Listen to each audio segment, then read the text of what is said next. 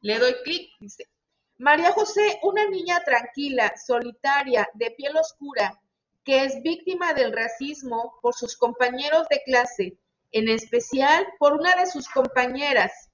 Sin embargo, conoce a Miguel, un niño gracioso que la protege y la apoya de esa situación. Estaban en sus clases y empieza el recreo. Todos salen como de costumbre. Ana Sofía se acerca a María José. Oye, niña, tu color es muy horrible. Miguel contesta, deja a María José, ¿por qué la molestas? Ana Sofía dice, porque su color es horrible.